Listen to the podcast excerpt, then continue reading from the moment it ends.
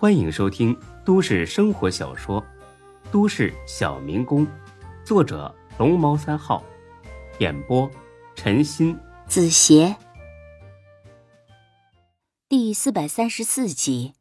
大夫更加上火了，心中暗想：一个毛头小子竟然这么不尊重我，简直是岂有此理！你笑什么呀？哦，没什么，就是觉得呀。你说话跟放屁似的，太随便了！你，你给我滚出去！他气得脸红脖子粗，站起来要把孙志往外推。这会儿呢，夏兰正在楼道上接电话，根本不知道屋里发生了什么。等等等等，你还想说什么？走走走走走，赶紧走！你不愿意治，我还不愿意给你看了呢。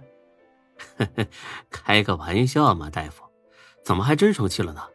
我都听你的，大夫呢？瞟了眼孙志，嗯，这还差不多。那个，先办个住院手续，然后得开药。他一边说，一边列药单子。不用看也知道，他得狠狠的宰孙志一笔。开的药多，那拿的回扣就多嘛。先这样吧，你先去交钱，先充一万就行。孙志笑着站了起来，稍微活动了一下脚，似乎呢比之前好了许多。哎，大夫，你们这屋有监控吗？没有啊，怎么了？哦，没事儿，想给你包个红包，怕被拍下来对你不好。这大夫呢简直乐开花了。啊，没有没有，走廊上有，但是屋里边没有。说着，他眼巴巴的看着孙志。只等他掏出红包，可是他等来的是狠狠的一顿胖揍。等夏兰听到动静进来的时候，这大夫已经被孙志打得没有人样了，鼻子嘴也都破了，脸也肿了，眼眶乌青，那叫一个狼狈。你敢打人？你等着，我报警！夏兰要去阻止他想私了，被孙志拦住了。不用，能搞定。夏兰当然知道这个能搞定是什么意思，先找周全他要是办不了，再找丁坤。丁坤要是办不了啊，不在这一世就没有丁坤办不了的事儿。很快，他俩人被带到了派出所。巧的是，周全呢正在这里。哎，志哥，你怎么来了？周队，你认识这人呐？哦，这我好朋友，怎么回事？啊，在医院打了医生，头破血流的。啊，真的吗，志哥？其实光看这架势啊，周全也能猜出个七八分来。他以为这么一问，孙志呢就会编出一个合乎逻辑的谎言，没想到孙志压根儿没打算狡辩。对，我打他了。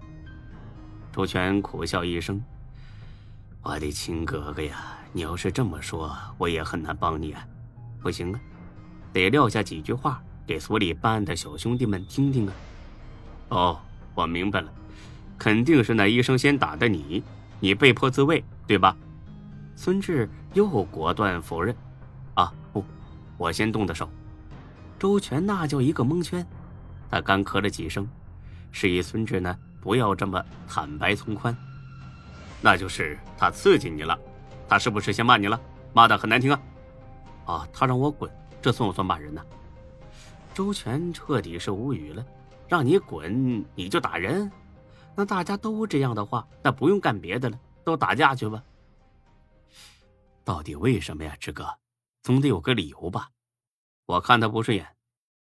办案民警很为难的看了眼周全，周弟，这怎么办？那医生可说了，绝不接受私了，要做伤情鉴定的，要起诉他。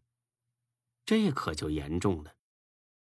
做伤情鉴定的话，起码得是个轻微伤，到时候判上几年，就算是缓刑，也背了个案底，一辈子都洗刷不掉。周全急了，也顾不上绕弯子了。小赵啊，这点事不用闹到法庭上去吧？你们呢，跟那个医生好好做做工作，大不了多赔点钱嘛。起诉可不是小事啊，费钱费功夫。不至于走这一步，这让小赵一脸为难。哎呀，周队，那医生说了，无论如何都不私了，一定要起诉，而且还说不要赔偿，一定要他进去蹲几年。所以我说呀，让你们好好做做他的工作呀。周队，这样我们很为难啊。你也知道咱们局里的规定，要是……没等他说完，孙志先不耐烦了。看来必须得请丁坤出马了。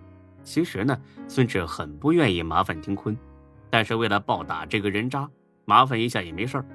他相信丁坤会出手帮忙的。赵警官，你不用为难啊，该怎么办就怎么办。我呢，绝对配合你们工作。但是啊，我有几句话想单独跟周全说。呃，你们呢，先回避一下啊。赵警官看了眼孙志，不肯走。周全有点恼了。他还能跑了怎么的？他要是跑了，我是你孙子。哎，周队，我没这意思。那你们聊，我我去给你们倒杯水。他一走，孙志把周全拉到一边。